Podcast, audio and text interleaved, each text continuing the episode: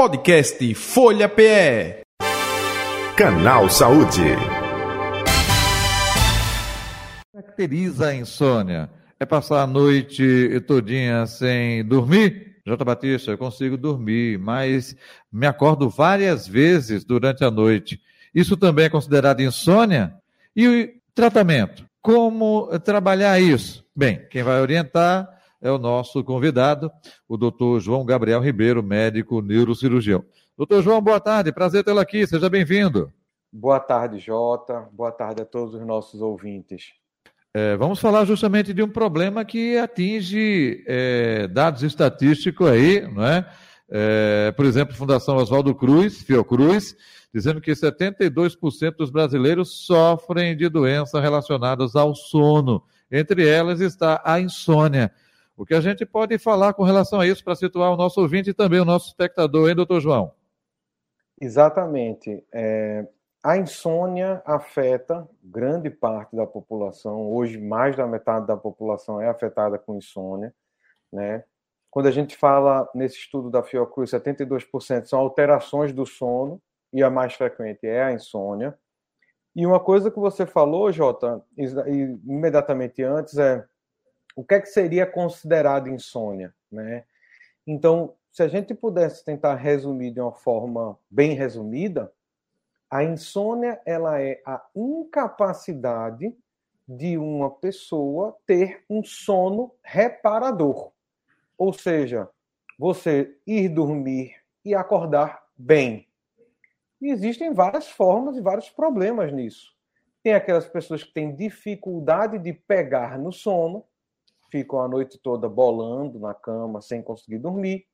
Tem aquelas pessoas que até dormem, mas acordam várias vezes à noite.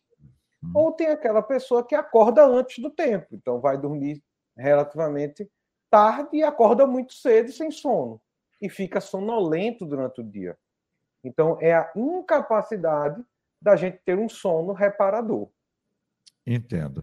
Aproveitando essa sua deixa, doutor João Gabriel Ribeiro, é... o sono tem várias etapas, não é? é, é tem um sono profundo. É, justamente isso faz parte é, dessa saúde quando você atinge todas as etapas do sono, não é? É, e aí me permita até que eu gostaria que o senhor passasse para o nosso ouvinte, para o nosso espectador, que etapas são essas, não é? é? Se a pessoa não consegue chegar a essa todas as etapas. Rapaz, eu dormi, eu não me levantei não mas eu estou quebrado. Não é? Eu me levantei aqui, parece mais que um trator passou por cima de mim. É, eu acho que é reclamação aí dos seus pacientes, né, doutor João Gabriel Ribeiro? Quando chega a se consultar com o senhor, eu gostaria justamente, que etapas são essas, a importância dessas etapas numa noite bem dormida? Perfeito. Então, tentando resumir, né, existem quase oito fases do sono, mas tentando resumir, a gente teria a parte do sono não REM e a parte do sono REM. O termo REM é de uma movimentação do olho que ele faz bem rápido durante essa fase, e é a fase de sono profundo, e é a fase onde a gente sonha. Esta fase, ela é a fase que mais está envolvida no repouso a gente geralmente, a cada três horas, nós temos uma fase como esta. Claro que depende muito de acordo com o nível de cansaço, qualidade do sono e etc. Mas, em média, a cada três horas nós teríamos um ciclo desse. Tá? Uhum.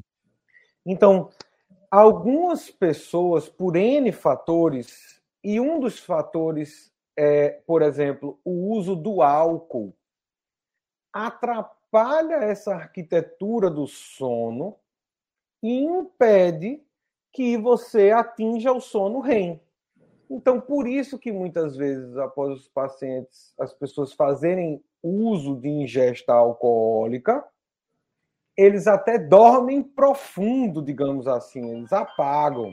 Mas, apesar de apagarem, quando acordam no outro dia, acordam muito cansados, com sono, como se não tivesse dormido bem. Eu dei o exemplo do álcool, mas existem outros remédios. Um remédio que é muito frequente utilizado que causa isso é o Rivotril. Então, uhum. os pacientes que usam Rivotril, eles até apagam e dormem, mas quando acordam, acordam cansado, moído e sente como se não tivesse dormido, embora tenha dormido a noite toda. Doutor João Gabriel Ribeiro, agora eh, vamos falar, até aproveitando um parênteses ainda, né? É, eu digo isso por experiência própria, né? É, tomo refrigerante à noite, meu Deus do céu, para dormir, olha o tempo. né? É, é, é, enfim, né? independente se for é, de uma marca ou de outra, é refrigerante. Tomou, seja Guaraná ou seja lá uh, o outro famoso, eu mesmo demoro muito a dormir. É, então já evito refrigerante de dormir. Eu acho que alimentação também pesada, comida pesada, né? Tem gente aí que come é, é como se fosse é, é, ainda de dia e come e vai dormir logo. Eu acho que isso também pode, em algumas pessoas, causar também essa dificuldade de dormir. É um pouco disso, né, doutor João Gabriel? Exatamente, Jota. Então, existem algumas coisas que vão atrapalhar o nosso sono e atrapalhar o relaxamento para que a gente possa pegar no sono. Você falou uma, co uma coisa interessante, refrigerante. Muitos dos refrigerantes contêm estimulantes. O, o próprio guaraná, é, é uma fruta que ela é estimulante. Alguns têm cafeína que é estimulante. Então, alimentos que sejam energéticos, que vão estimular o nosso corpo, não são recomendados para que sejam ingeridos duas horas antes do, de você tentar dormir. Outra coisa, exercício físico. Você fazer exercício físico perto da hora de dormir, seu corpo vai esquentar, ele vai ser ativado, ele vai, ficar, vai estar numa metabolização maior, então vai dificultar também o relaxamento. Assistir televisão, assistir coisas muito agitadas, fazer coisas agitadas, ambientes muito luminosos antes de você tentar dormir, vai atrapalhar também sua cabeça para ela entender de que está na hora de dormir. Então, é importante a gente tomar todas essas medidas, evitar alimentos energéticos, evitar uhum. refeições copiosas, esses exercícios antes de dormir, que chama-se esse conjunto de coisas a higiene do sono. Perfeito. Você vai agir em cada um desses pontos, tentando melhorar o seu sono. Doutor João Gabriel, é, outro detalhe também, e aí, é, é, cafeína, não é? Opa, e a cafeína não é só encontrada em cafés, tem chás, alguns, que muita gente diz assim, não vou tomar um chá para relaxar, para dormir. Opa, que chá você vai tomar? Porque uns podem ter justamente a cafeína e você se vê ao contrário, né? Ficar acordado por mais tempo, não é isso? Exatamente. Existem chás que promovem relaxamento, o chá de camomila, chá de mulungu, eles promovem um relaxamento. Mas existem chás que contêm grandes quantidades de cafeína, chá verde, o chá preto. Então, esses chás, eles não devem ser utilizados antes de dormir. Então, por isso que é sempre importante ter um aconselhamento, principalmente do médico, para saber o que é que pode lhe ajudar na hora de dormir ou não. Uhum. É, hoje em dia a tela do celular né, é, é, tem aquele protetor né, contra a luminosidade, é, mas tem gente que fica nas telas aí, não utiliza aquilo, é, fica em tablets, criança né, tem que ter é, horário para dormir, principalmente quando estuda logo cedo, para tirar a criança da cama para ir para o colégio, meu Deus do céu. O que foi? Foi dormir tarde, né? Isso faz parte do dia a dia também, só nesse aspecto aí que a gente pode pincelar, né, doutor João? É, isso aí é experiência própria também, Jota. Para eu acordar os meus meninos de manhã é difícil. É, uma coisa que é importante que você falou é a questão da tela. Tablet, celular, televisão, é duas horas antes. Você não pode mexer duas horas antes, porque aquela fonte luminosa no seu olho estimula fazendo com que você, o seu cérebro acredite que ainda não é de noite, não é hora de dormir. É claro, existem alguns tons de cores que fazem com que seu cérebro interprete, opa, não, não é hora de dormir, não, é hora de ficar acordado. Uhum. Então, isso vai promover uma dificuldade no adormecer. Então, uhum. evitar telas duas horas antes de dormir. Doutor João Gabriel Ribeiro, já entrevistei o senhor, perdi a conta. já devo ter lhe perguntado isso, mas confesso que me esqueci completamente. E na audiência rotativa do rádio, também aqui das redes sociais, muita gente está acompanhando a gente pela primeira vez. Qual o tempo normal do sono? Já ouvi gente dizer que é oito horas, eh, já ouvi dizer que, olha, depende do seu organismo, tem gente que se recupera com cinco horas. Qual o horário que a pessoa deve dormir para que a gente possa estar com o nosso organismo restabelecido, hein? Perfeito. Sua pergunta é realmente ela é individualizada, né? Você tem as pessoas que dormem pouco e que ficam bem. Por exemplo, você pode dormir quatro horas por dia todo dia, mas ficar cansado, fadigado, estressado. Você está dormindo quatro horas, mas isso está sendo insuficiente para o seu corpo. Então a gente tem que dizer o seguinte: tem que ser a quantidade de horas que deixe seu corpo relaxado, que deixe seu corpo bem, que deixe seu corpo sem sonolência diurna e você funcionando bem. Então, isto varia, em média, entre 5 a 9 horas. Mais do que 9 horas é mais raro, menos do que 5 também é mais raro. Como média, 7 a 8 horas. Lembrando, é a quantidade de sono que você vai conseguir fazer isso a longo prazo e que vai te deixar bem. Não é assim, eu durmo quatro horas todo dia durante a semana, quando chega no final de semana eu durmo 12.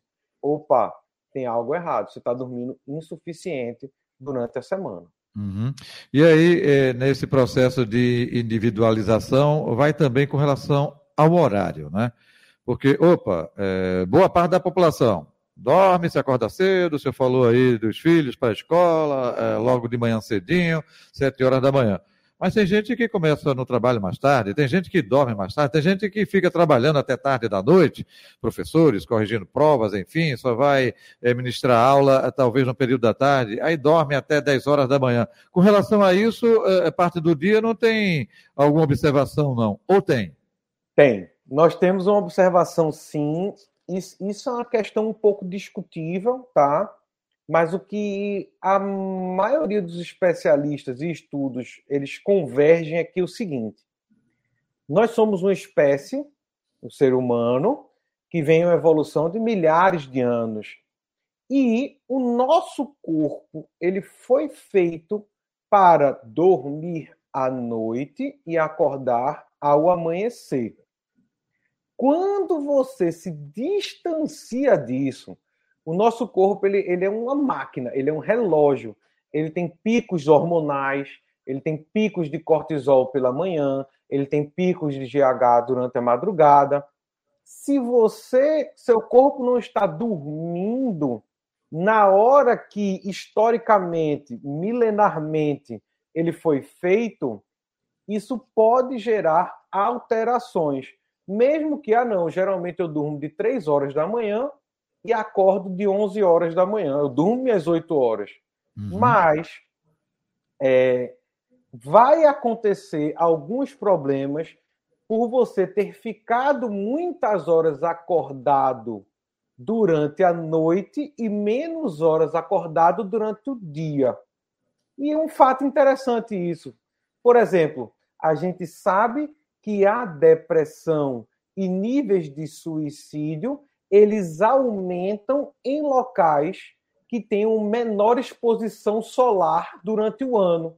Exemplo, países nórdicos da Finlândia, onde você tem muita parte do dia é, escuro.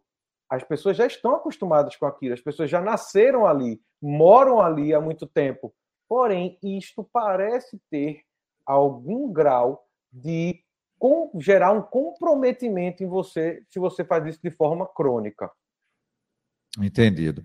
Outro detalhe também, doutor João Gabriel Ribeiro, é, fatores externos, né? O senhor falou aí da bebida, é, refrigerante, é, alimentação, é, remédios, né? Enfim, de maneira geral, fatores externos.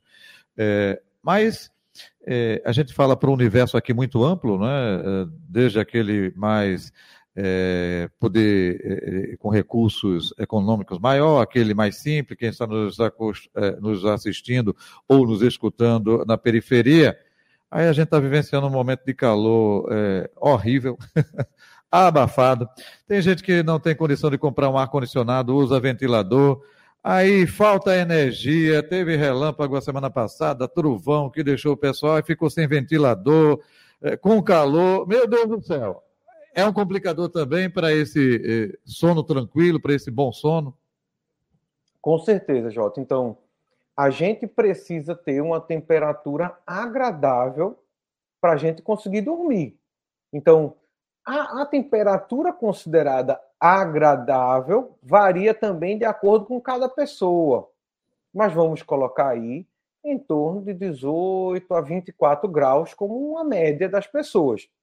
Se faz muito quente, não está ventilando, isso impede que seu corpo relaxe. Do mesmo jeito também muito frio você tentar dormir 10 graus sem estar coberto, você vai ficar se tremendo de frio e não vai conseguir dormir.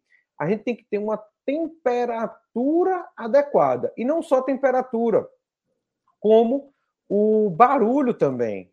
É difícil você conseguir dormir em locais com muito barulho. E aí tem aquela questão, né? Algumas pessoas elas preferem dormir no completo silêncio, e outras gostam daquele barulhinho no fundo, seja o barulhinho do ar-condicionado, seja o barulhinho do ventilador, para a pessoa poder relaxar e adormecer. Mas o que é importante é que não haja variações de barulho e que não tenha um barulho muito alto, porque senão realmente também impede a gente de relaxar. Ok. É, doutor João Gabriel Ribeiro, e é, a substância, não é, se não me falha a memória, é melatonina é, é que não é isso? É, é, que você, por exemplo, é, tendo o desenvolvimento com prática de exercício durante o dia, você consegue produzir ela e isso vai te ajudar num sono mais tranquilo e reparador, não é? E quem não faz exercício, quem tem obesidade, eu gostaria que o senhor também pontuasse nesse aspecto, por favor. Perfeito. Então, quanto mais a gente se aproximar de uma vida saudável, melhor o nosso corpo, que é uma máquina, ela vai funcionar. Vai desligar na hora que é para desligar e ligar na hora que é para ligar e tem funcionamento perfeito. Então, o exercício físico, ele é fundamental no controle do nosso corpo. Essa hiperexcitação do organismo pela manhã facilita com que o seu corpo entenda que aquilo é de manhã e quando chegar à noite, vai favorecer um pico de secreção de melatonina. A melatonina ele é, um, ela é um hormônio produzido no nosso corpo que induz o sono, faz com que a gente consiga saber que está na hora de dormir. Algumas pessoas podem ter diminuição na produção dessa melatonina e se beneficiam da suplementação de melatonina. Quanto mais você levar uma vida saudável, com exercício físico, uma vida regrada, ou seja, ter horário para dormir, é importante que seu corpo saiba: ah, não, às 10 horas da noite é o horário que eu sempre durmo, porque aí seu corpo vai secretando a melatonina uma, duas horas antes, para que você adormeça naquela hora. Aquela pessoa que não tem uma rotina, que dorme qualquer hora, acorda qualquer hora, tem dificuldade para dormir, para pegar no sono, para aprofundar o sono. Do mesmo jeito também a questão do estresse. A gente sabe que o estresse, aquelas pessoas que vivem sob muito estresse, que vivem de forma muito ansiosa, isso atrapalha o relaxamento. Isso atrapalha também o, pico de melatonina. Então faz com que haja uma dificuldade para essa pessoa ter um bom controle de sono. Perfeito. Estamos chegando ao final aqui do nosso canal Saúde, doutor João Gabriel Ribeiro. O senhor quer acrescentar algo? E aproveite e deixe seus contatos, redes sociais, telefone, por favor. Então, o que eu gostaria de reforçar, Jota, é que, como você bem falou, quase mais da metade da população sofre dificuldades para dormir. É importante procurar um especialista, que a gente vê muito comum no consultório. Ah, o meu vizinho toma tal remédio, eu vou tomar também. Ah, disseram que é bom fazer isso, fazer aquilo.